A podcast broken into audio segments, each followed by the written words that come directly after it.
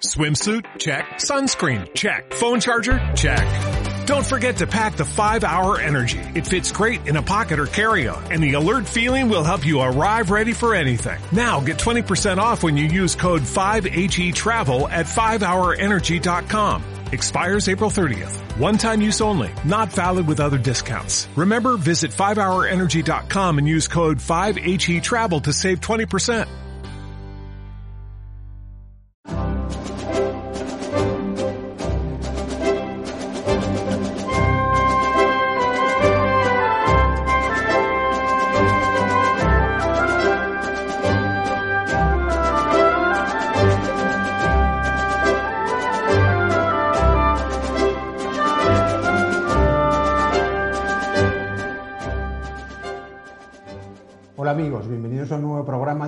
Constituyente Televisión.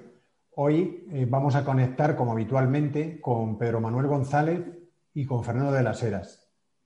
Hola, Pedro. ¿Qué tal, Juanjo? ¿Qué tal, Fernando? Encantado de estar otro día con vosotros. ¿Qué tal, Fernando? Un saludo a todos. Buenas.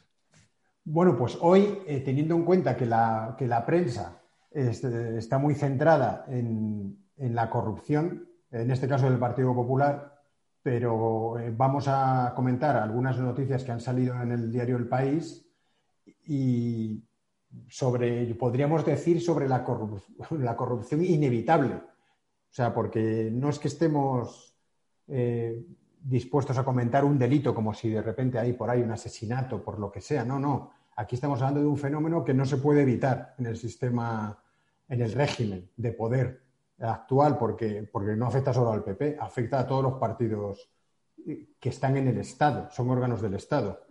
Eh, eso es la, parte fundamental que, estamos viendo en estas noticias, que nos va a leer Fernando. Sí, hoy, en, hoy que es día 4 de mayo, perdón, 4 de junio, 4 de junio de, de 2021, en la página 14 eh, aparece la siguiente noticia titulada Casado se escuda en el silencio y evita expedientar a Cospedal. En el subtítulo sigue. Los estatutos del PP prevén sanciones para los cargos que incurran en corrupción. Y la entradilla prosigue. Pablo Casado mantiene el silencio sobre los casos de corrupción de su partido. El presidente del PP se negó a contestar ayer a los periodistas en, su viaje a Ceuta sobre la imputación de la exsecretaria general popular María Dolores de Cospedal en el caso Kitchen, la investigación de la trama policial que usó fondos públicos para espiar ilegalmente al extesorero del PP, Luis Bárcenas, en el gobierno de Mariano Rajoy. El PP también evita expedientar a la exministra de Defensa, que sigue siendo afiliada, lo que sí hizo con el extitular del Interior, Jorge Fernández Díaz, cuando fue imputado por la misma trama. Y luego, en el cuerpo de la noticia, mm, me gustaría destacar unas palabras citadas de Pablo Casado, que dijo ante los periodistas. Yo hace cuatro meses dije que no iba a volver a hablar de cuestiones que no me corresponde valorar, que nada tienen que ver con mi responsabilidad como presidente del PP y mucho menos tienen que ver con las preocupaciones que ahora tienen los españoles y la necesidad de soluciones que hoy hemos venido a aportar, señaló Casado en Ceuta. Pues figuraos eh, todo lo que pone aquí que llama mucho la atención de, de los lectores, pero vamos, podría no llamarnos, no llamarnos la atención nada porque eh, aquí eh, están funcionando un partido cuando les, descubren los delitos que cometen una parte de sus dirigentes y que en muchos casos ni siquiera pueden continuar eh, en el partido, en la organización del partido, sin seguir cometiendo delitos constantemente, porque es que está ligado al funcionamiento interno. Aquí esto afecta nada más y nada menos que a la tesorería del partido y a, y a todos los cargos más importantes. Entonces, cuando, cuando un juzgado eh, imputa, o como se dice ahora, lo declara investigado a uno de los dirigentes o exdirigentes del partido, resulta que, bueno, el partido sigue conservando su, su potestad de decidir la oportunidad de una vez que, has cometido un crimen o que se te está investigando por un crimen, eh, si te van a expedientar o no te van a expedientar. Todo, todo ello eh, decidido en función de un parámetro, el interés electoral del partido en, los próximos meses. Bueno, en principio, es que además esto de expedientar a un miembro del partido, pero es que a mí me da igual que el Partido Popular expediente o no expediente a, esta señora. Yo, eh, como gobernado, lo que quiero es que, pues si esta señora ha cometido un delito, pues que se la juzga y se la mete en la cárcel. es que, eh, ¿qué, importancia se dan a sí mismos, ¿no? O sea, que se expediente. Esto es como lo cuando hablan de las, de las elecciones internas en los partidos, ¿no?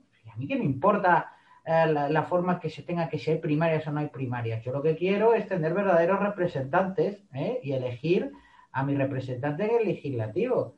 Que haga primaria los partidos me da igual si no hay representación. Pues esto es un poco lo mismo, que la expedienten, pero qué importancia, guarda silencio. Pues muy bien, guarda silencio. Estas son cosas internas de entre ellos, miedos. Eh, hablábamos antes de empezar el programa y es la verdad que los partidos políticos funcionan como las mafias. Es el mismo mecanismo y se basan en los mismos principios. En el principio, sobre todo, de fidelidad al líder, al padrino de turno, y en segundo lugar, ya cuando las cosas van mal, cuando la policía te coge con la ley del silencio, la, la omertad entre ellos, ¿no? Y ahora esto es lo que estamos viendo aquí. En realidad, no hay mucha diferencia entre el funcionamiento del PSOE y el funcionamiento del PP que existe entre, por ejemplo, la, familia Gambino y la familia Genovese, que se matan entre ellos, pero que al final y al cabo se rigen por los mismos principios mafiosos a la hora de actuar. Eso es lo que ocurre aquí exactamente. Aquí tenemos a los pater familias, a los padrinos de los dos partidos y cómo intentan mantener la disciplina dentro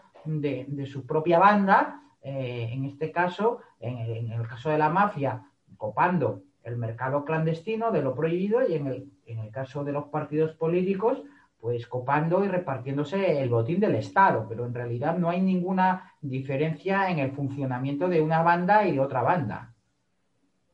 Sí, precisamente estoy empezando a ver la serie del Padrino de Harlem, que es sobre, sobre la mafia, y aparece el protagonista que sale de la cárcel y es muy respetado entre todos los mafiosos porque ha guardado silencio, porque no ha nada en absoluto en contra de, ningún capo de ninguna otra mafia. Pues eso es. Y, y, hablando de eso, pues luego prosigue la noticia, otro, otro, otro apartado a destacar sería, el líder del PP argumenta que no tiene nada que ver con esos casos de corrupción que desconocía y su equipo insiste en que han abierto una página nueva, limpia, en la formación.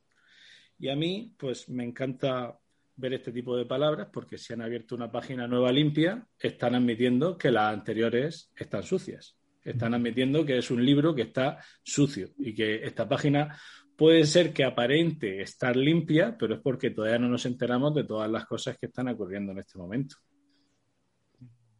Y además, ahora que dices eso, yo pienso, seguro que estos partidos tienen cuadernos nuevos, pero ya con las páginas sucias.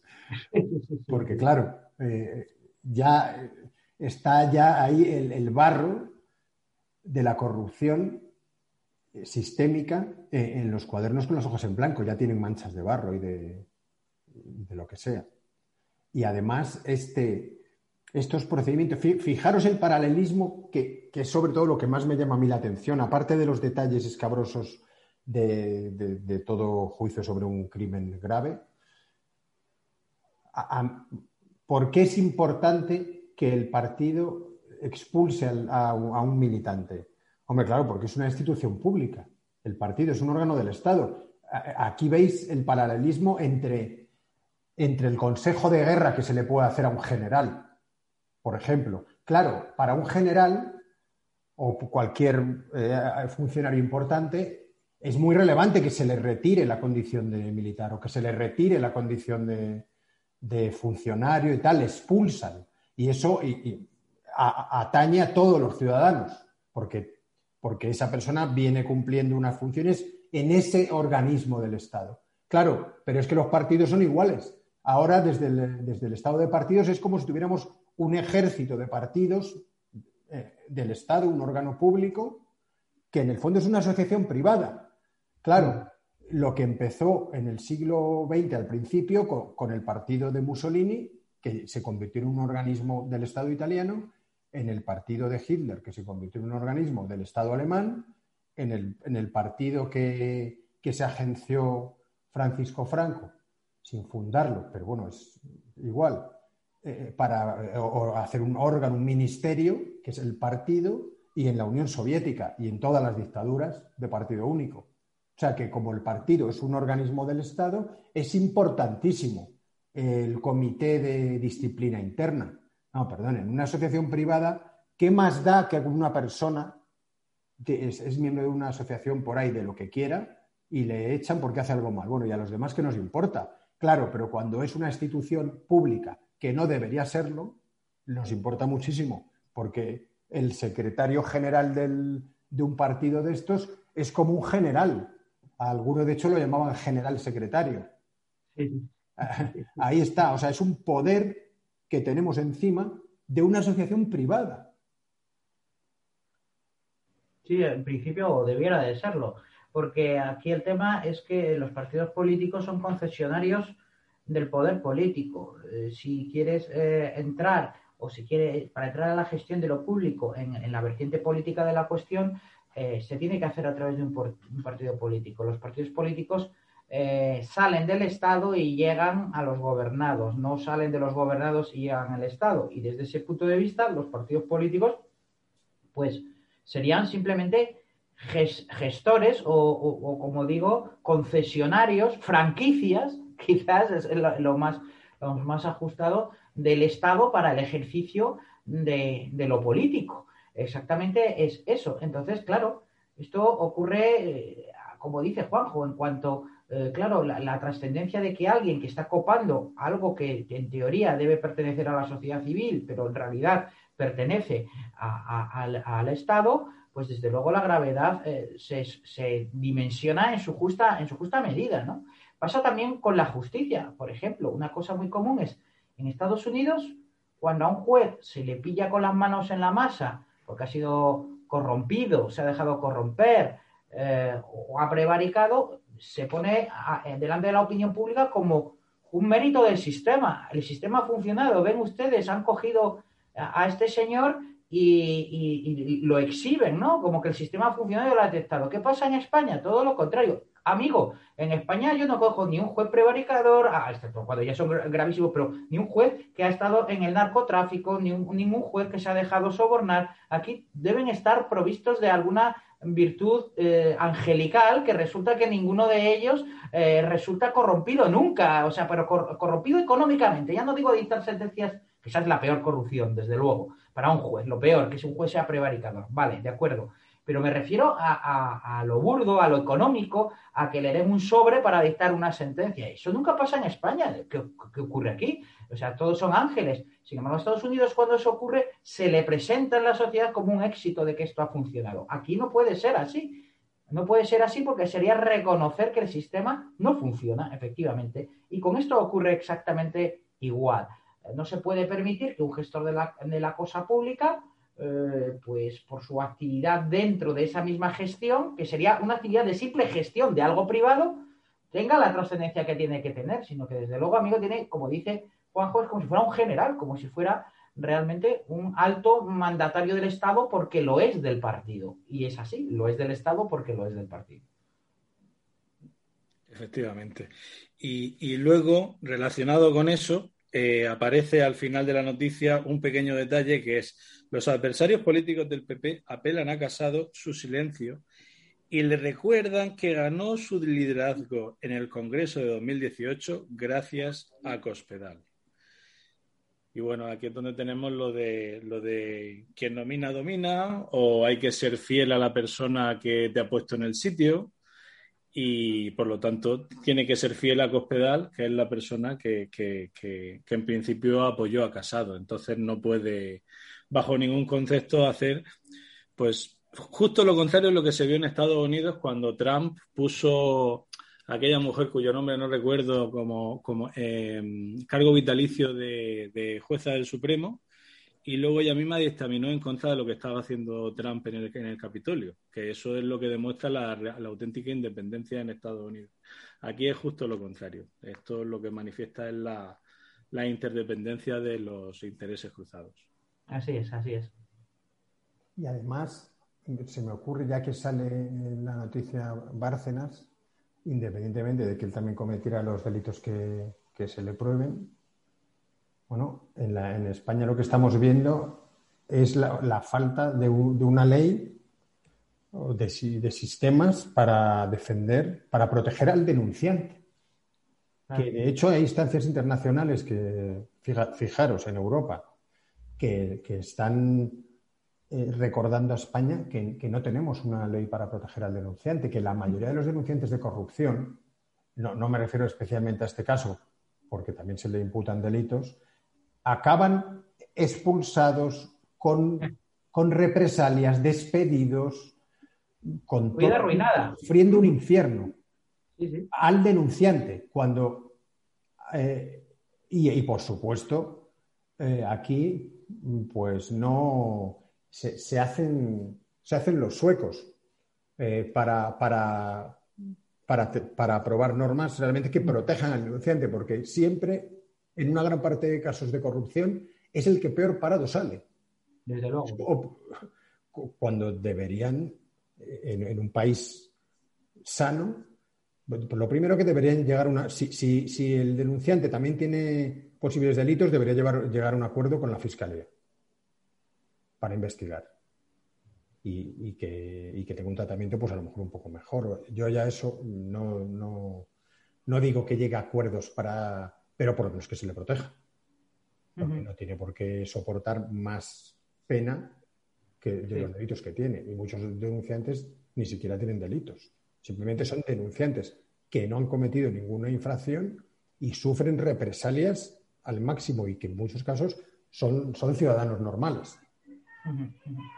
Sobre todo también en, esto del ajusticiamiento de los temas de corrupción hay una cosa también muy importante, que es que ahora que está tan de moda traer el jurado, sin embargo, en estos, en estos delitos en el que es un bien jurídico abstracto y que afecta a todo, que quizás sean en estos delitos y los que tienen que juzgar a, quienes juzgan, es decir, a los jueces, en los que funcionaría de verdad el jurado, pues eh, muy pocos de ellos llegan a ser juzgados por, por, el tribunal del jurado, ¿no? Eso, ahí sí que debería de haber una generalización de, estos asuntos para la corrupción, para la prevaricación, para el tráfico de influencias. Ahí sí, ahí es donde cabe el jurado porque es la, la sociedad la que se ve afectada de una manera general y en abstracto, ¿no?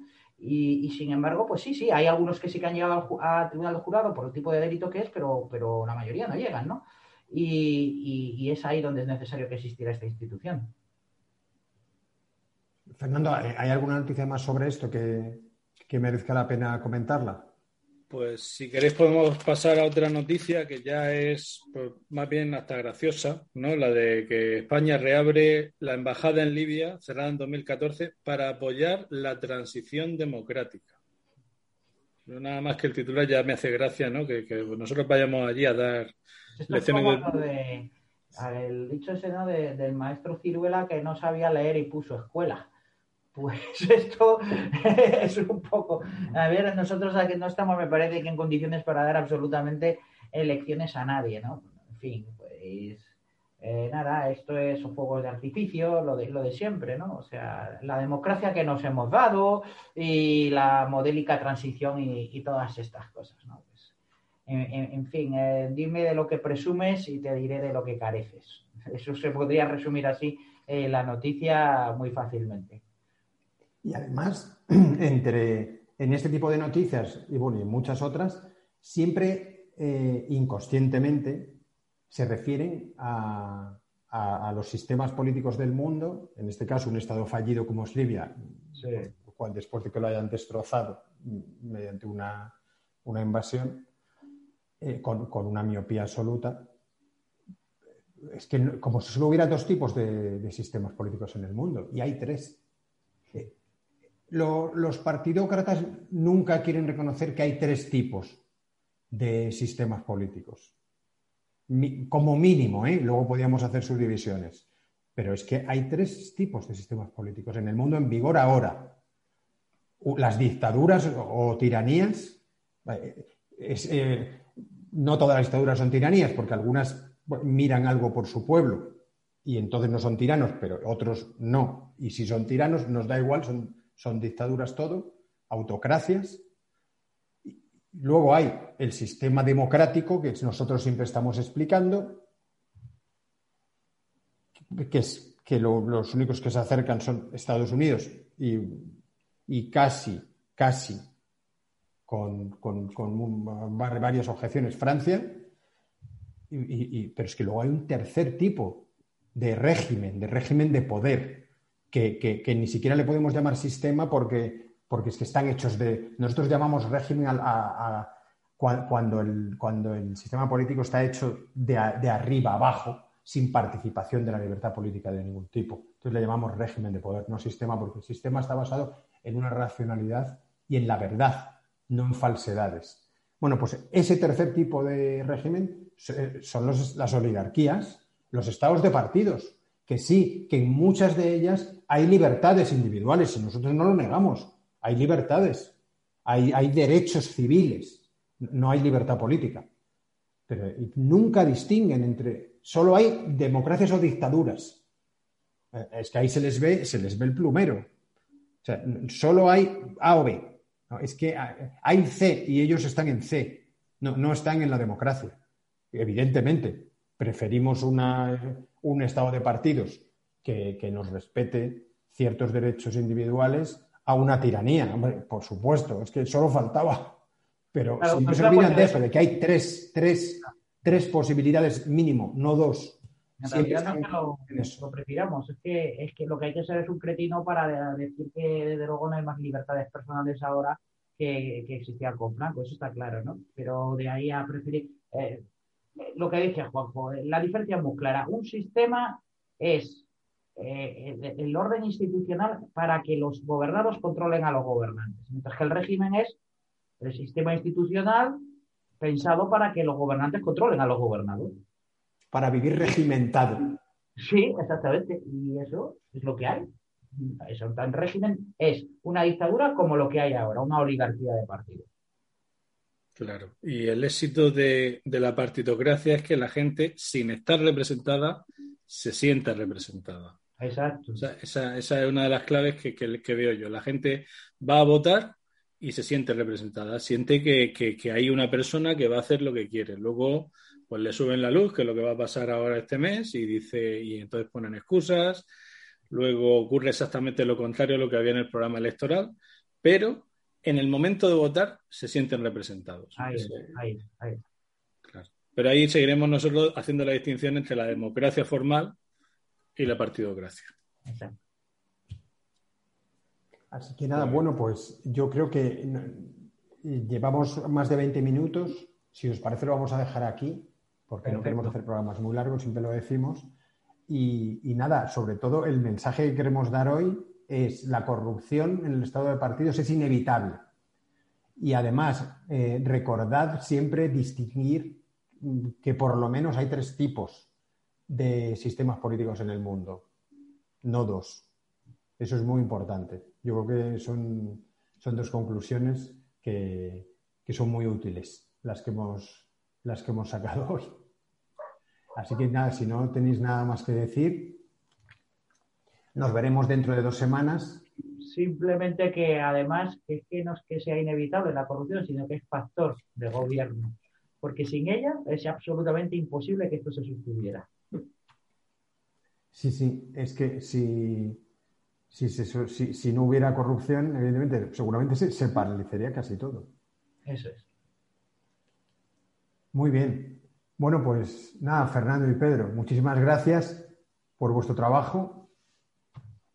Y a los oyentes, muchas gracias por su atención y os esperamos en un próximo programa de Libertad Constituyente Televisión. Un abrazo, amigos. Un abrazo. Adiós.